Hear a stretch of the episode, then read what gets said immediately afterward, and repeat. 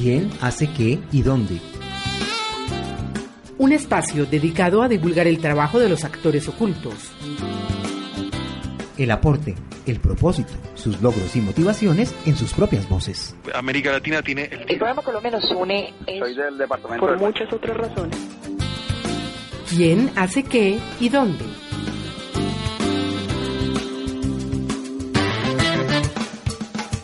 Esta es una producción de comunicación positiva. Con el auspicio de la Asociación Mundial para la Comunicación Cristiana, WAC. No hay que morirse antes de que llegue el día. La vida nos da miles de oportunidades.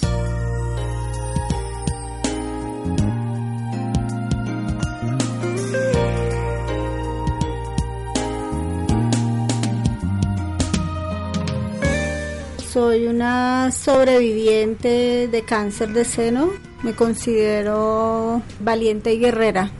Son como las cualidades que saqué a flote después de esta experiencia de la enfermedad.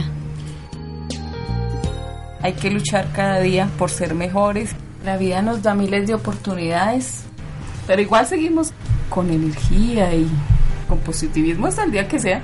No me puedo echar a morir antes de... Una mujer tolimense y otra de Bogotá, como cualquier mujer llena de ilusiones, se lanzaron a vivir el amor en plena juventud. La historia de sus vidas las lleva a encontrarse en la Liga Colombiana contra el Cáncer. Allí, el intercambio de sus experiencias las motiva a iniciar, cada una en su propio estilo, una labor de acompañamiento y apoyo a otras mujeres que atraviesan situaciones similares.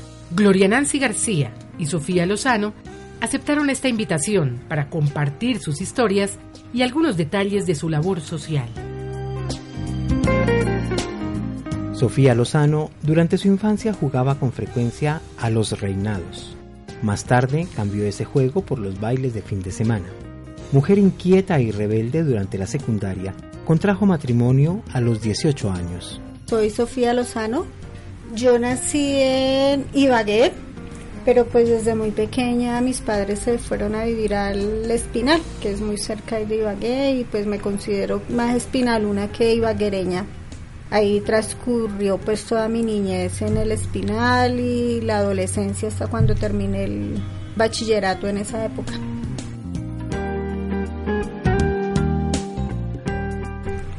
Me gustaba hacer reinados con las vecinas y tenía una amiga, el solar de ella colindaba con el solar de nosotros, entonces hacíamos el reinado y ella me hacía barra desde la tapia de la casa de ella.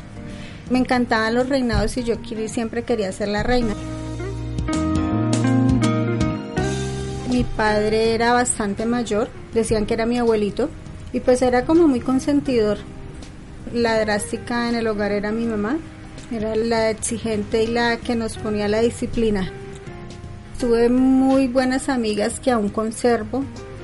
Dentro de las cosas sanas, lo más eh, arriesgado que hacía cuando estaba yo con mis amigas en la secundaria era ir a las empanadas bailables los viernes o ir a rumba los sábados y era con los compañeros, las compañeras del colegio y pues fue muy sana mi adolescencia. Nunca defraudé a mis padres. Me divertía pero sanamente y no me sentía cohibida. Digamos que en el colegio me caracterizaba por ser bastante hiperactiva. Era de las que siempre tenían una baja nota en disciplina. Así fue también el bachillerato. Yo terminé mi bachillerato con matrícula condicional. Yo sí presentaba mis trabajos y mis tareas, pero como todos, y yo creo que no ha pasado de moda que se acuerden de hacer las tareas el domingo a las 10 de la noche. Pero pues era mi forma de ser, no era que yo quisiera ser mala o hacer maldades, sino que me dejaba llevar por mi temperamento. Recuerdo a la monjita con la que estuve desde kinder hasta cuarto de primaria, la hermana Ana María del Colegio del Rosario del Espinal. Fue una gran maestra, yo la quería mucho porque era como muy estricta, pero al mismo tiempo era muy consentidora y muy amorosa. Recuerdo en el bachillerato mucho a mi profesora de contabilidad, también en el Colegio del Rosario, que también era muy exigente, muy estricta y a mí me encantaba la clase de contabilidad. Yo disfruté mi juventud, yo creo que hasta cuando terminé el bachillerato. Cuando estaba en el grado 11, conocí a quien fue mi primer esposo. Llegué a Bogotá aquí en el año 87 a buscar nuevos rumbos, a ver si podía estudiar, a ver si podía trabajar, a una nueva vida. Yo me vine para acá, para Bogotá, y enseguida me vine a vivir con él. Tenía apenas 18 años, una muchachita. Nos casamos. En el año 2005 me casé con mi esposo actual y dije, bueno, voy a hacer como un cambio en la vida. Dije, voy a estudiar cosmetología porque es lo que siempre me ha gustado. Ese año 2005 pues era de cambios, ¿no? Estaba estudiando, ya estaba terminando en el año 2006, inclusive ya estaba trabajando en un salón de belleza cuando llegó el diagnóstico del cáncer. En ese momento pues apenas tenía un año de casada, estábamos con planes de encargar bebé, yo estaba en tratamiento hormonal para quedar embarazada y llegó la noticia y pues es una noticia que uno siente que la tierra se parte en dos y que se va uno por ese hueco. Porque a mí, porque yo, porque en este momento cuando quería cambiar totalmente mi vida y llegó la enfermedad para cambiarla definitivamente, ahí sí, la vida de verdad. En el momento del diagnóstico pues para mí fue muy difícil, aunque lo asimilé rápido. Y aquí ya no hay vuelta atrás y ya toca seguir adelante y tratar de salvar la vida. Conocí a una gran persona, Claudia Sá, y a mí me ayudó mucho ese apoyo emocional que ella me dio, el acompañamiento de la familia y sobre todo el acompañamiento de mi esposo. Fue el respaldo total.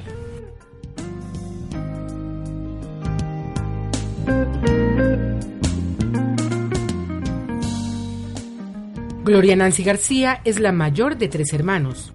Vivió su infancia en el entorno familiar, buena estudiante y solidaria con sus compañeras de colegio. Con el ímpetu propio de la adolescencia, contrajo matrimonio a los 16 años e inició la vida matrimonial sin la experiencia necesaria para enfrentar esa nueva situación. Hoy es madre de dos hijos. Yo nací aquí en Bogotá. Soy una persona de 48 años, tengo dos hijos. Hace cuatro años estoy con cáncer, entonces pues eso me ha cambiado muchas cosas de la vida. Vivo ahora la vida más tranquila, pero siempre he sido así, entonces creo que la vida era como más a la carrera, como más sin pensar tanto en, mí como persona, sino listo, lo que toque hacer y los hijos y no más. Mi infancia también muy tranquila. Nosotros en la casa somos tres, dos hermanos hombres, yo soy la mayor. Éramos muy tranquilos, muy al colegio, muy a las cosas de la casa. Mi papá era una persona también muy querendona. Mi mamá siempre ha sido más fuerte, más estricta. La infancia transcurrió como con mucha normalidad porque pues era la única mujer, entonces uno sin mayores contratiempos. Mi familia por parte de papá y mamá todos son de Manizales. Entonces mi recuerdo bonito es eso, siempre para diciembre nos íbamos para Manizales, pasar ahí a la Navidad, el Año Nuevo, las ferias. Esos son recuerdos bonitos que tengo de mi infancia. Me acuerdo de mi rector que nos daba trigonometría. Y yo en mi puesto era con una compañera, pero ella era, no le entraba la trigonometría por ningún lado. Y yo siempre le hacía las previas y todo, y ella sacaba nueve y 8-5. Y él se para en el puesto de las dos y decía, yo no entiendo ustedes dos cómo ella pasa si ella no sabía hacer nada en el tablero nosotros. nosotros yo no sé. Pero yo le hacía ya el examen, en algún momento yo se lo pasaba y listo. Eso me acuerdo porque él siempre se paraba y a mirar en nosotros. Yo salí de bachillerato de 16 años y ya tenía un novio, pero pues él tenía en esa época 22 años. Yo lo conocí cuando tenía 14 años. A mi mamá no le gustaba, no me dejaba salir con él. No, bueno, no me dejaba ni asomar la puerta. Entonces a los 16 me dijo él que nos casáramos, que nos fuéramos a vivir y nos casáramos. Y yo salí y me fui a mi casa. Entonces a los 16 años me gradué como el 3 de diciembre y como el 22 de diciembre salí y me fui a mi casa. Y me casé después al año siguiente.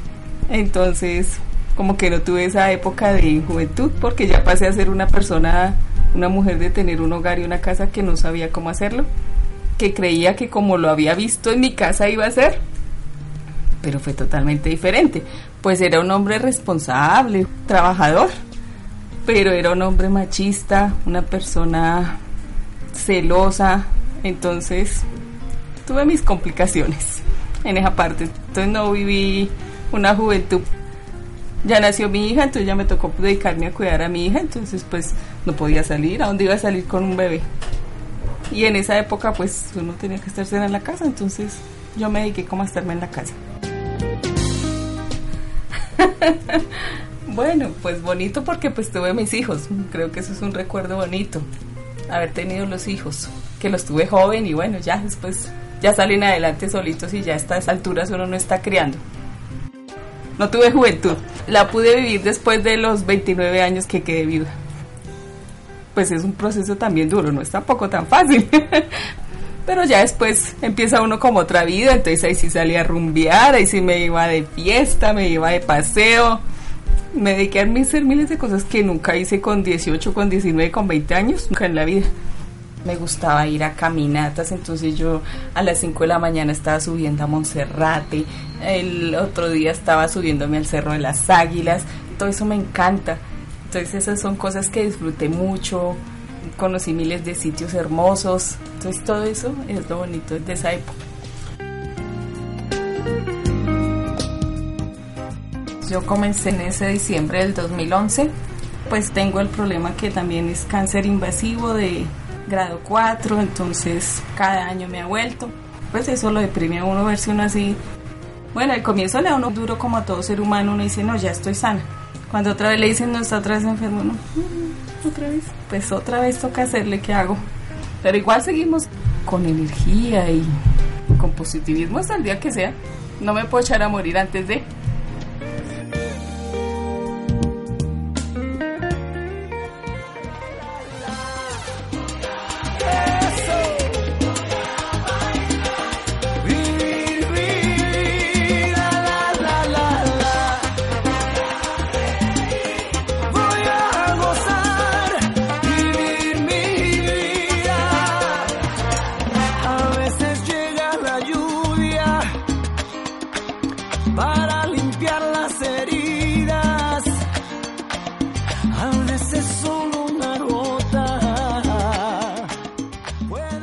El gusto musical de Sofía atraviesa por distintos géneros.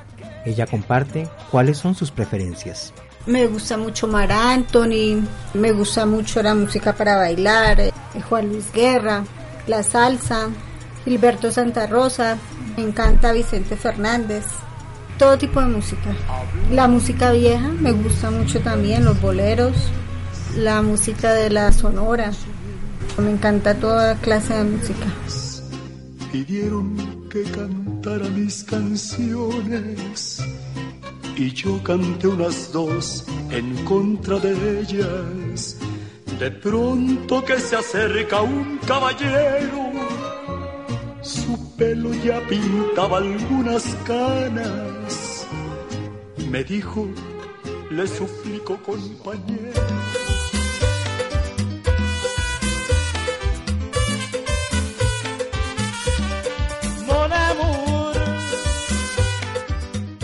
El alto contraste entre géneros caracteriza la preferencia musical de Gloria Nancy.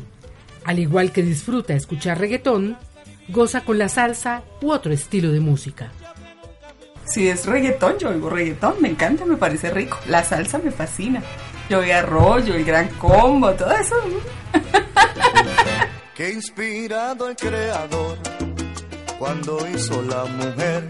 Ay, qué bueno que le encargó que se dejara querer y trago al mundo esa miel. Ese debe ser su nombre y le regalo a los hombres azuquita para el café.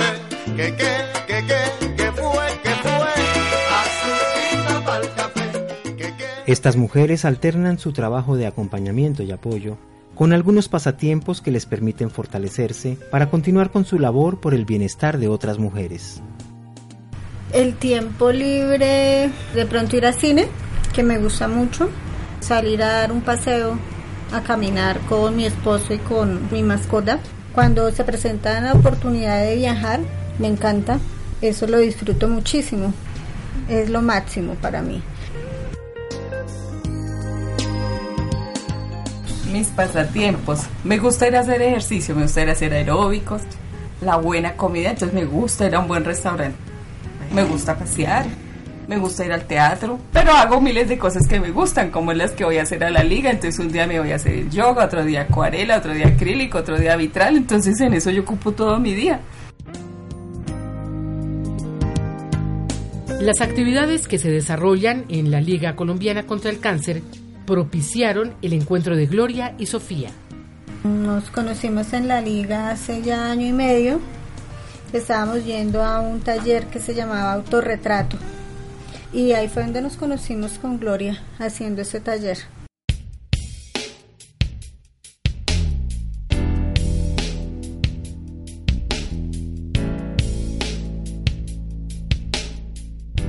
El activismo social implica distintas condiciones personales tales como el espíritu de servicio y la solidaridad, entre otras.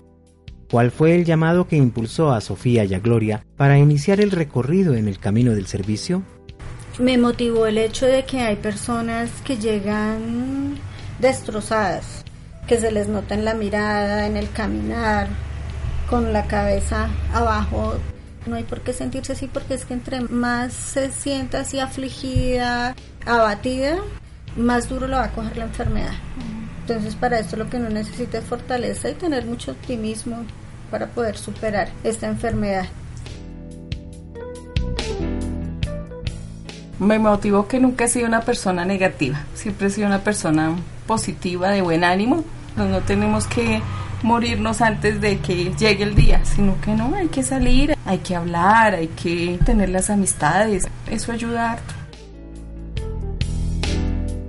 María Castrellón Pardo, psicóloga de la Liga Colombiana contra el Cáncer. Creo que es muy valioso el trabajo que ellas hacen. Creo que la credibilidad que tiene un paciente ante otro paciente es muy alta y eso es lo bonito del trabajo que ellas hacen que no hablan desde la teoría, no hablan desde la medicina, sino desde lo práctico, desde su experiencia de vida. Creo que transmitir eso a otros pacientes es lo que más valor tiene, tanto para ellas como para las personas que reciben sus mensajes.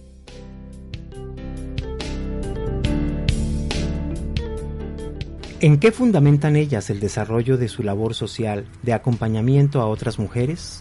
Estoy muy empoderada con el tema de llevar ese mensaje a más mujeres de que sí se puede, de que hay que salir adelante, de que hay que tener una actitud para poder salir. Hay que pensar en que esto se puede lograr, no hay que estar deprimido, sino ante todo tener esa capacidad y esa fortaleza de salir adelante. A partir de mi experiencia, compartirla con las personas que están o con las mujeres que están recién diagnosticadas para que entiendan que hay que sacarle la ventaja. Siempre se dice que las grandes oportunidades vienen de lo más profundo cuando uno cae y tiene que redescubrirse. Eso es lo que yo he hecho en todos estos años aplicando mis conocimientos en cosmetología. Siempre los he encaminado a fortalecer a esa persona desde su interior es un acompañamiento emocional. En la liga también, pues ahí uno se encuentra señoras que están apenas arrancando. Se trabaja es como en esa parte de ayuda, de conversar y contarle, no, pero sí se puede, es duro, es difícil. El momento en que le dicen tengo cáncer, pues es de bajonazo, pero uno vuelve otra vez y se redescubre y hace miles de cosas bonitas, ve que tiene otras cualidades que nunca explotó, ve que puede hacer miles de cosas tanto por uno como por los demás, ve que puede mejorar su núcleo familiar, ve que puede ser más sociable, enseñarle a las personas que no se tienen que encerrar, que perder el cabello no es perder la vida, que tengan esperanza en que se van a sanar, algo saldrá de mí que podré dar a los demás. el cambio de actitud frente al diagnóstico y la forma como se asuma la nueva condición de vida es el propósito de Sofía y de Gloria.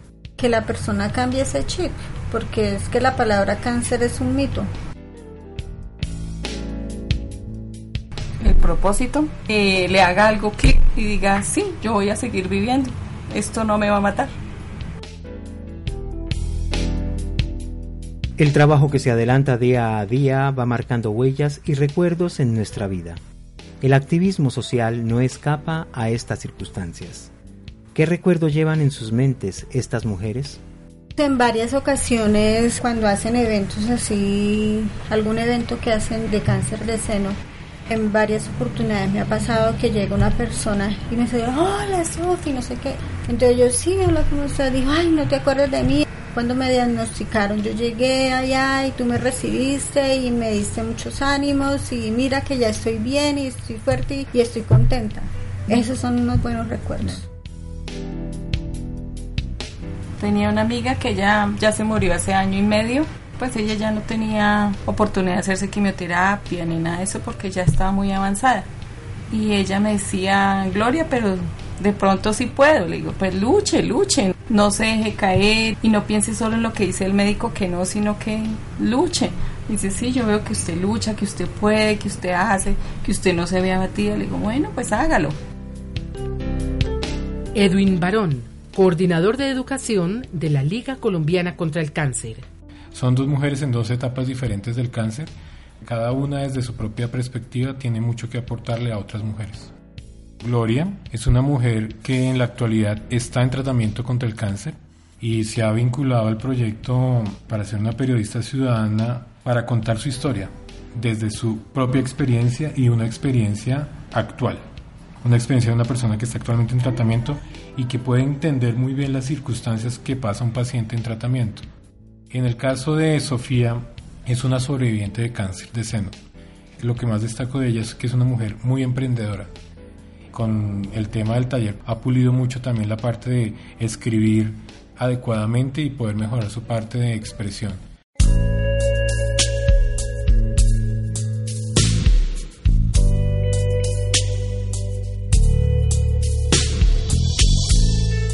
El trasfondo del trabajo social es entregar algo que beneficia a la comunidad. ¿Qué quieren aportar ellas con su labor? lo que quiero aportarle es que la gente viva con positivismo, con una buena actitud, que vivan la vida intensamente. Eso es lo que yo quiero aportar. ¿Qué quiero aportar? El espíritu de lucha, que cada día hay que batallar, hay que hacer, que no hay que rendirse, que no hay que dejar que la vida pase por el lado de uno, sino que hay que agarrarla y disfrutarla hasta el día que sea.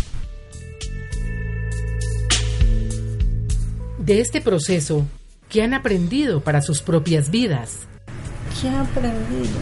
A no esperar nada a cambio, porque lo hago desinteresadamente y es algo que uno hace de verdad porque le nace, porque yo siento que es mi misión en la vida.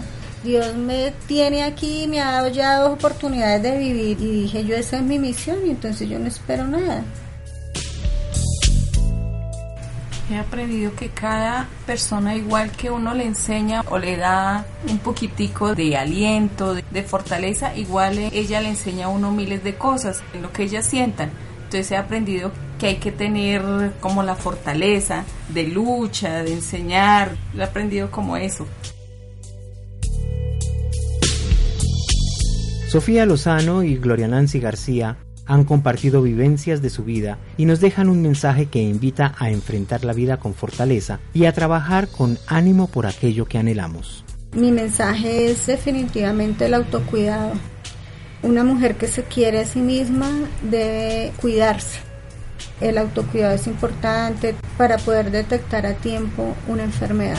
Y a todas las mujeres que se realicen el autoexamen, porque puede salvar la vida.